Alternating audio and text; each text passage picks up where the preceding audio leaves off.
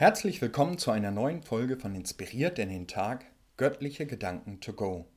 Leben in stürmischen Zeiten. Wie sie für uns zu einer Chance werden können. Darum geht es in der heutigen Folge. Wie geht es dir gerade, wenn du auf das schaust, was in der Welt passiert?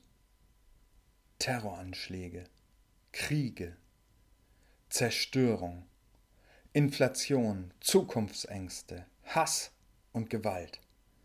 Und dazu verbreitet noch eine Politik, die oft mehr am Erhalt ihrer Macht interessiert zu sein scheint, als am Wohl der Bevölkerung.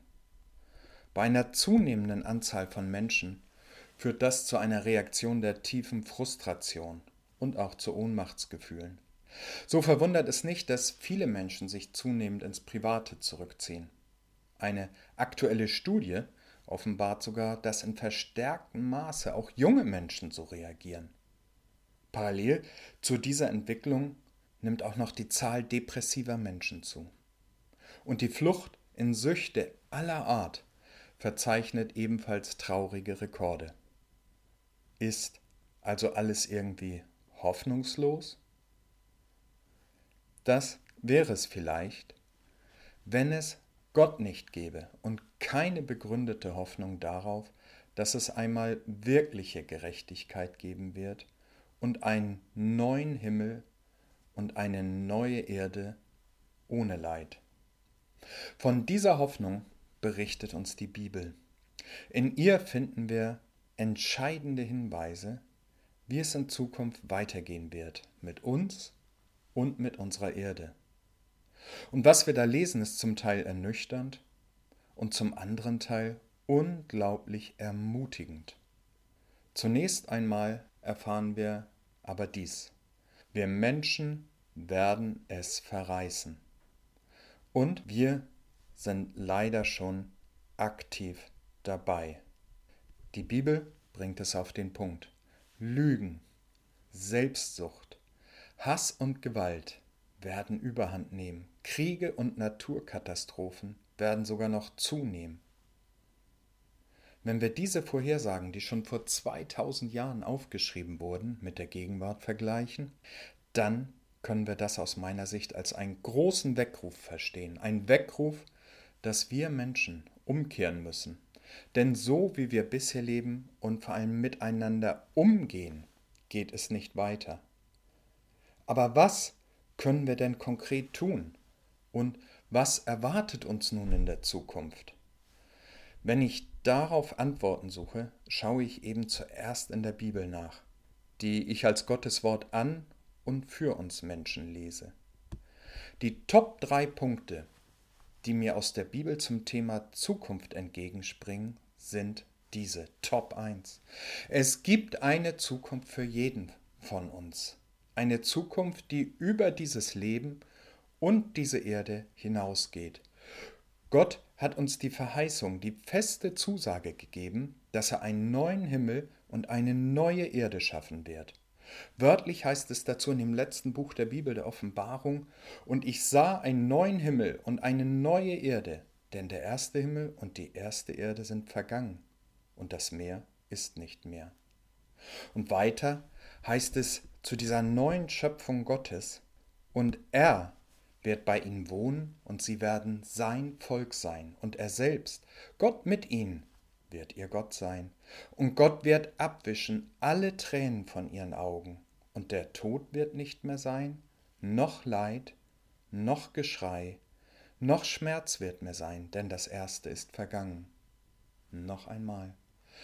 Und er wird bei ihnen wohnen, und sie werden sein Volk sein, und er selbst, Gott mit ihnen, wird ihr Gott sein.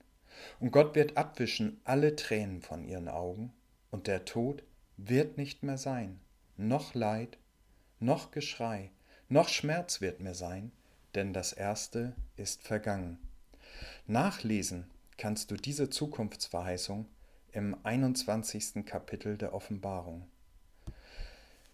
Diese wunderbare Aussicht ist kein frommer Wunsch oder eine religiöse Utopie, sondern sie entspricht genau der Verkündigung von Jesus Christus, dem menschgewordenen Sohn Gottes, der von Gott zu uns Menschen gekommen ist, um uns den Weg zu weisen, zurück zu Gott und zurück zu einer tiefen Menschlichkeit und Liebe, wie wir geschaffen wurden.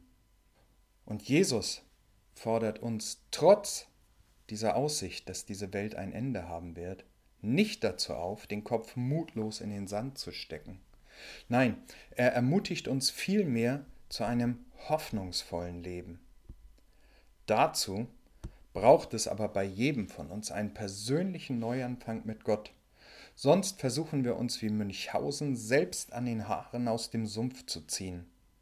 Das ist noch nie gelungen und wird auch nie gelingen. Was wir brauchen, ist eine Umkehr weg von einem Lebensstil, wo wir meinen, selbst bestimmen zu können, was gut und was falsch ist.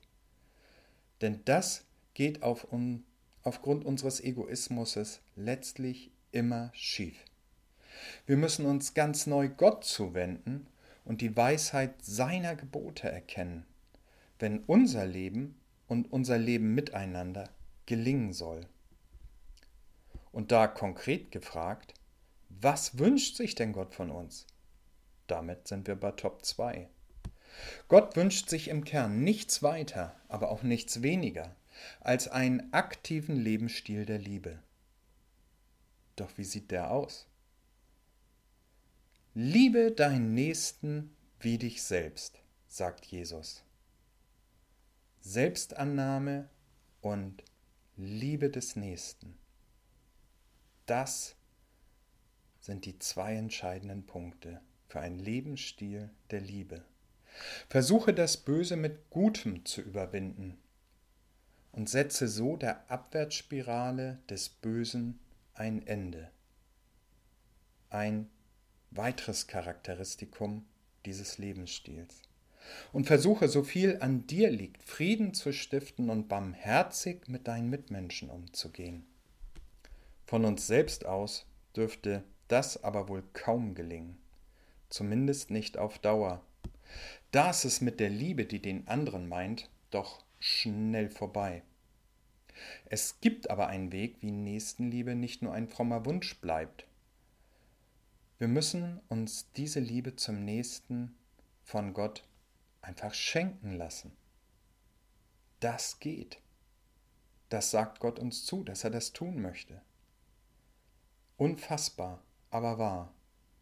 Und das Resultat, wir können von Grund auf neu werden und noch einmal ganz neu anfangen. Neu anfangen mit Gott und neu anfangen mit unserem Umgang mit unseren Mitmenschen. Wenn du das möchtest, dann mach ein Gebet draus. Bitte Gott, dass er dein Herz verändert und du anfangen kannst, deine Mitmenschen mit Augen der Wertschätzung anzusehen. Sei gespannt, wie sich das auf deine Beziehung auswirken wird. Und hier noch der dritte versprochene Impuls aus der Bibel. Top 3 angesichts der Nöte unserer Zeit und auch deiner ganz persönlichen Sorgen, Nöte und Probleme. Der lautet, mache aus deinen Sorgen ein Gebet. Erzähle Gott einfach mit deinen ganz eigenen Worten, was dich bewegt. Dafür brauchst du keinen besonderen Ort, keinen extra Termin bei Gott. An dem Ort, wo du dich gerade befindest, an jedem Ort dieser Welt, darfst du mit Gott reden und er hört dich. Die Voraussetzung dafür ist nur, dass du es im Herzen ernst meinst. Und dann hat Gott uns versprochen, unsere Gebete auch wirklich zu hören. Hast du die drei Impulse der Bibel noch im Ohr? Wenn nicht, lade ich dich ein, diese Gedanken noch einmal anzuhören und dann zu überlegen, welche konkreten Schritte du in deinem Leben gehen möchtest. Die gute Nachricht lautet nämlich, du kannst mit deinem Leben einen Unterschied machen. Es grüßt dich herzlich Holger Brodersen.